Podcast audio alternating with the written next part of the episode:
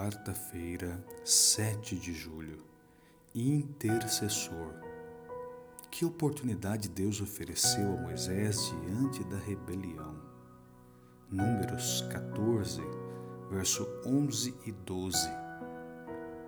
Disse o Senhor a Moisés: Até quando me provocará esse povo e até quando não crerá em mim, a despeito de todos os sinais que fiz no meio deles? Com pestilência o ferirei e o deserdarei, e farei de ti povo maior e mais forte do que este.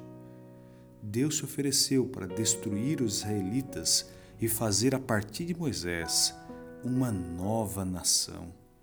Como Moisés reagiu a essa completa rebelião, levantada não simplesmente contra ele, mas contra Deus?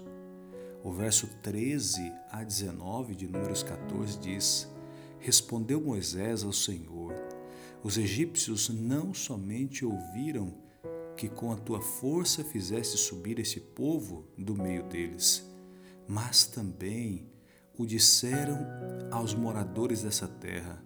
Ouviram que tu, ó Senhor, está no meio deste povo, que face a face, ó Senhor, lhes apareces tua nuvem está sobre eles e vai diante deles numa coluna de nuvem de dia e numa coluna de fogo de noite. Se matares esse povo como a um só homem, as gentes, pois que antes ouviram a tua fama dirão: não podendo o Senhor fazer entrar esse povo na terra que lhe prometeu com juramento, os matou no deserto. Agora, pois, rogo-te que a força do, do meu Senhor se engrandeça, como tens falado, dizendo: O Senhor é longânimo e grande em misericórdia, que perdoa a iniquidade e a transgressão, ainda que não inocenta o culpado, e visita a iniquidade dos pais nos filhos até a terceira e quarta gerações. Perdoa, pois, a iniquidade desse povo segundo a grandeza da tua misericórdia, e como também tens perdoado a este povo desde a terra do Egito até aqui. É nesse momento que vemos o verdadeiro homem de Deus. A resposta de Moisés, congelada no tempo, antecipava o intercessor que mais de 1400 anos depois rogaria por seus discípulos, em João capítulo 17.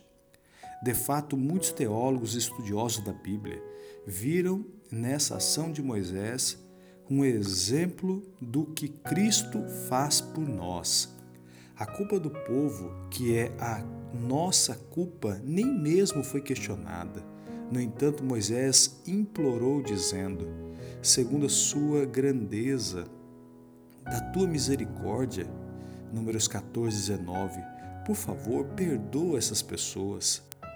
Assim como o Senhor fez naquela ocasião por causa da intercessão de Moisés, Ele faz por nós, por causa de Jesus, por Sua morte, ressurreição e intercessão por nós.